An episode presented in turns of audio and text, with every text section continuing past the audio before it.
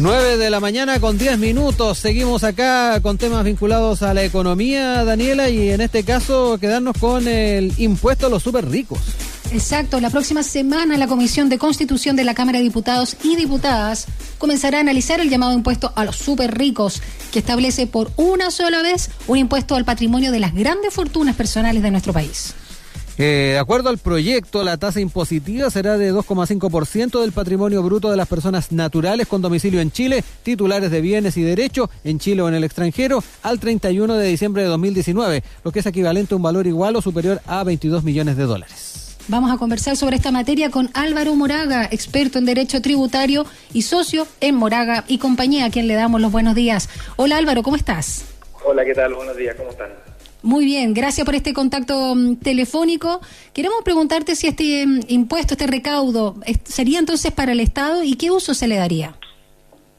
A ver, es, una tremenda pregunta y, yo, creo, que nadie la puede contestar, la verdad. ¿Qué uso, qué uso se le puede dar a esto? Em, a ver, aquí estamos en, un terreno que, mezcla mucho el, lo político con lo económico, porque la tributación es eso al final del día. Eh, hay, hay ahí un, punto. De hecho, por ejemplo, hay estudios que hablan que de cada 100 pesos que se dedican a el ítem salud, 30 llegan al enfermo y 70 salen en burocracia estatal. Mm. Entonces, mm. ¿hasta qué, hasta qué punto eh, es importante eh, eh, grabar con 100 pesos más para, comillas, salud, que al final al enfermo le llegan solamente 30? Entonces, no te puedo contestar qué uso se le va a dar porque por, por ahora el Estado ha sido históricamente y en todo el mundo un, un burócrata muy ineficiente en la administración de los recursos. Eh, perfecto, pero el recaudo, perdón, es para el Estado, eso está claro. Sí, por supuesto. o sea, los impuestos, los impuestos en general por, por mandato constitucional siempre siempre tienen una afectación nacional, por lo tanto son para el Estado. Solo te quería preguntar que si esto se, hablaba que iba destinado a la emergencia, a la pandemia, en realidad eso me, refería en este contexto, porque ah, es una sola vez el tributo a los super ricos. No hay nada más definitivo en materia impositiva que aquello que es transitorio. Te doy ejemplos. La, ¿Tú sabes por qué los impuestos se llaman, el impuesto que pagamos los que tenemos vivienda, se llaman contribuciones?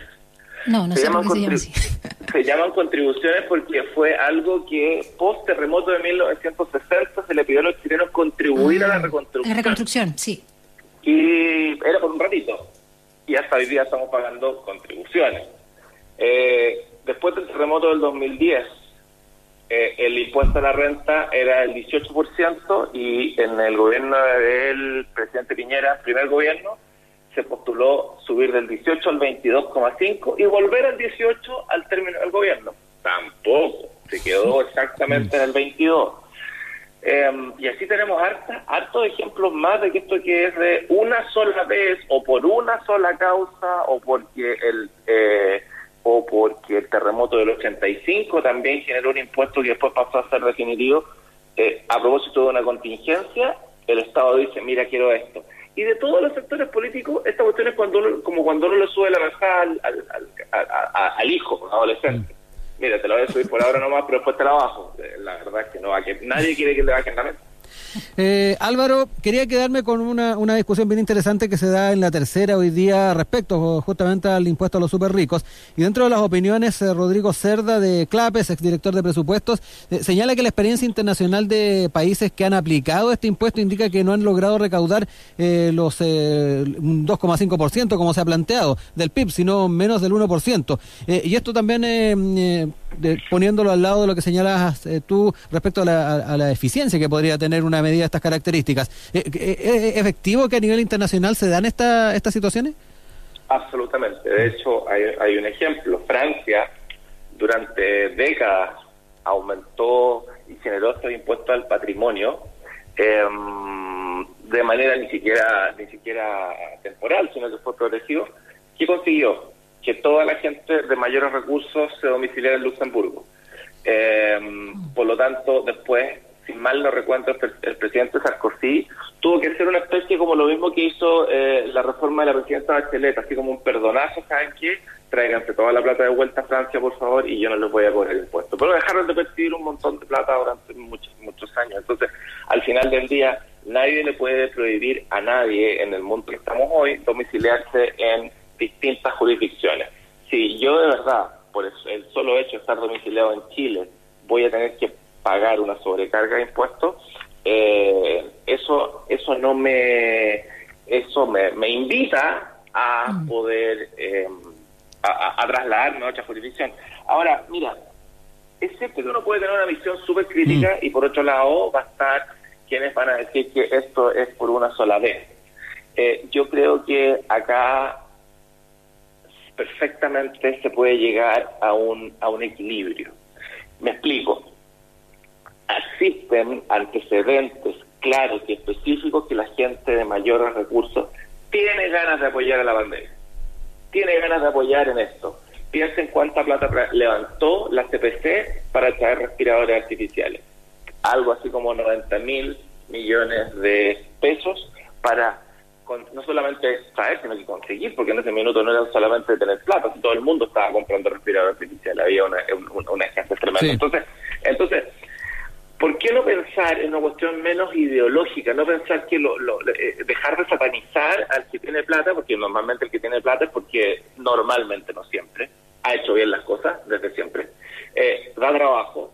Em, imagínate, un gran empresario que tiene una gran empresa. Esa gran empresa, ¿qué es lo que hace? Da trabajo a los trabajadores, tiene, tiene, tiene em, remuneraciones regulares, formales, que es lo que decía el ministro de Hacienda ahora, el problema, el problema de las pensiones que tenemos en Chile no es un tema, no es solamente un tema del sistema, sino que es un tema de que tres de cada diez personas en Chile tienen un empleo formal, tres de cada diez imponen. Los empresarios están obligados a pagarle a eh, sus trabajadores, las imposiciones, etcétera. Entonces no, no, no, no son seres tan deleznables. Sí, Álvaro, pero en todo caso ahí no habría que también echarle mano un poco a, lo que planteabas tú eh, de alguna manera, eh, ir modificando algunos elementos del sistema que, que tornan que tornan de repente, comillas, injustos la forma en que están tributando algunas grandes empresas. La reforma tributaria mm. también. Mira, la verdad es que a lo que iba yo, ¿por qué no dejar, por ejemplo, que, perdón, ¿por qué no tener en Chile una política de donaciones? Eficiente. En Chile no existe, no existe un sistema de donaciones que a mí me permita definir si yo quiero donar una escuela completa para educación, si yo quiero donar un hospital entero, hoy día no puedo. No puedo porque me, tengo un límite a las donaciones que para las empresas grandes es ínfimo. Si tú, ahora, claro, tú puedes hacer esto del 2,5%, tiene un montón de problemas técnicos ¿Qué pasa si yo, es lo mismo que apareciera ahora con el tema de la, del, alza de las contribuciones o el impuesto a, Soy rico por tener una propiedad de un millón de dólares si en realidad debo el 95% de esa propiedad al banco, con lo que el 5% de pie y el otro 95% lo pedí prestado. Soy rico porque en realidad, en, en estricto rigor, esa plata es del banco todavía. Yo lo voy a pagar en 30 años. Entonces, eh, derechos sociales. ¿Qué pasa si yo eh, heredé de, eh, heredé el 15% del, junto con mis hermanos, cada uno de mis hermanos heredaron el 15% de una sociedad de donde el rico era mi papá y ahora yo tengo el 15% de una sociedad, pero no, tengo aire, porque porque la sociedad la administro yo. Hay que afinar la vista entonces ahí. O sea, pero absolutamente, o sea, ¿qué significa esto? ¿Qué, es, es tremendamente difícil definir quién es rico. ¿Cuál es el súper rico?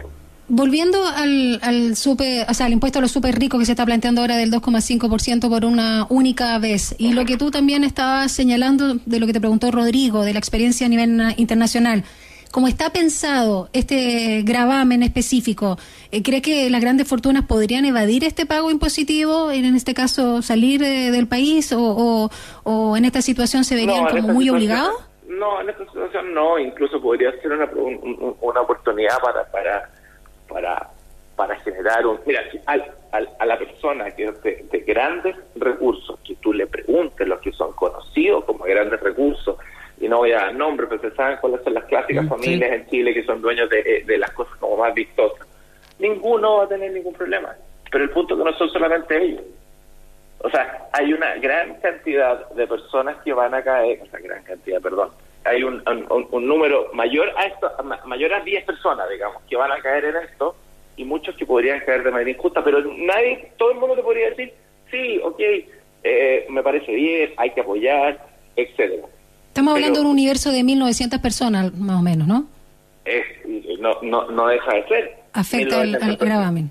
En 1.900 personas, pero Pero yo, yo les pregunto en general a, a, ustedes que nos están escuchando, cuando a mí me piden plata para, ah, eh, eh, espero que me digan para qué es. Si a mí me piden plata para apoyar la pandemia, es como la cosa toda en la nada misma. Por eso te digo que esto, esto, esto es tributación, pero también es política. ¿En qué se va a gastar ese dinero?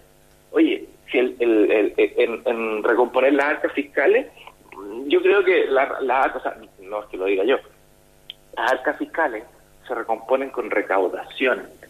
Y la recaudación no se da con, con mayor tributación. La recaudación se da con mayor actividad económica. Un ejemplo empírico de esto, año 2014, el gobierno de la presidenta Bachelet, muy bien intencionado con el ministro Arena, dicen, ¿saben que En Chile hay un problema. El diagnóstico era perfecto. Si queremos que haya real movilidad social, aquí hay que invertir en educación. Perfecto, entonces vamos a subir el impuesto como nunca se ha subido en Chile, que en cuatro años va a pasar del 20 al 27% a las empresas. 7%, imagínense usted que 7% es más de lo que rinde un negocio hoy día pero no importa, ya, 7%. Y el, el, en el mensaje del proyecto, ¿qué es lo que salía? Que en régimen esto iba a permitir recaudar 8.300 millones de dólares, que iba a permitir educación gratuita universal. Y resulta que genera un grado de desaceleración automático que ni siquiera se pudo cumplir con la mitad de la, de, de la promesa de la educación gratuita porque la recaudación jamás llegó a estos 8.300 millones de dólares del régimen, porque tú no sacas nada con subir los impuestos si bajas la actividad económica. Entonces, entonces esto, esto no es ideológico, mm. esto es técnico puro. Eh, Álvaro, ya casi para ir cerrando, eh, viéndonos lo estrictamente jurídico, eh, ¿es posible establecer algún mecanismo para redistribuir fortunas en Chile y eh, particularmente con los criterios jurídicos que hay de por medio? en este mismo sentido, lo que te mencionaba en, este diálogo de la tercera con Rodrigo Cerda, él decía que de alguna manera este, este, tipo de impuestos pasa a llevar reglas del juego del orden jurídico. la iniciativa exclusiva del presidente y de acuerdo con la misma constitución no se puede poner un tributo y que va a ir a un fin específico. Eh, ¿Cómo está el, escenario jurídico a la hora de pensar en esta redistribución? A ver, eso, eso es absolutamente cierto. El que materia impositiva tiene eh, iniciativa exclusiva del presidente de la República y aquí veo con, con eh, si bien es cierto, en la FP pasó algo, algo algo extraño en cuanto a que se va bypassó con un tecnicismo el tema de la iniciativa exclusiva, acá, acá es imposible. Y constitucionalmente, en las garantías constitucionales, eh, artículo 19, número 20, va a ser más específico, señala que los impuestos no pueden tener una afectación específica, por lo tanto, las garantías constitucionales requieren un, una modificación de las más altas en cuanto a quórum. Por lo tanto, eh, no es que jurídicamente sea imposible, lo que pasa es que, y eso es lo importante, de las reglas más, más eh, estructurales, que es que para modificarlas requieren de un consenso más alto. al final del día las leyes son lo que nosotros nos queremos dar como leyes. Mm. Si hubiera un consenso amplio que superara los dos tercios para esto, sí, efectivamente. O sea, la ley se modifica y cae dentro del marco jurídico nuevo. Pero el marco jurídico actual no lo permite. O sea, tarea también para el, para el proceso constitucional si es que se, aprueba el, el, cambio constitucional en octubre. Claro, lo que pasa es que tienes otro elemento. Tú dices, oye, mira, que eh, necesitamos esta, esta cuestión, la experiencia muestra que jamás se van a conseguir los dos tercios. Mm. Entonces, por lo tanto, ahora que lo puedan hacer los parlamentarios y que, y que se necesiten menos de los dos tercios. ¿Qué consigues con eso? Que al final el sistema impositivo de un país se prostituye, pasa a ser una verdadera, una, un verdadero, ¿cómo se llama?, montaña rusa, que un gobierno lo sube, otro gobierno lo baja, otro gobierno lo sube, otro gobierno lo baja. ¿Y qué es lo que genera con eso? Inestabilidad, eh, la inversión de largo plazo, que es la que realmente genera empleo, empleo de calidad y, e inversión real y sostenible en desarrollo, en innovación, etcétera, se va. Nadie quiere invertir eh, a largo plazo en un país donde las reglas del juego a largo plazo no están claras. Entonces, entonces claro, eh, esto esto que estamos viendo hoy día eh, es una cuestión que tiene un sesgo 100% ideológico en las puntas, donde no hay que dejarse llevar por eso y hay que pensar que lo que realmente se quiere, a mi juicio, es que se llegue a las personas que necesitan. Todo el mundo quiere tener un Estado más eficiente, todo el mundo quiere tener un Estado con mayor cantidad de recursos, pero de verdad, subiendo y subiendo los impuestos, eso no se consigue, muy por el contrario. Tú te pistas un santo para vestir otro, pero al final te quedas sin nada. Álvaro Moraga, experto en Derecho Tributario y socio Moraga y compañía, muchísimas gracias por este análisis, por tu opinión también en torno al llamado impuesto a los súper ricos. Que tengas un lindo día miércoles. No, ustedes también. Que Gracias, Álvaro. Muy bien y ojalá lleguemos a saber quién es súper rico. chao, que estés muy bien. Chao, chao. Chao. 9 con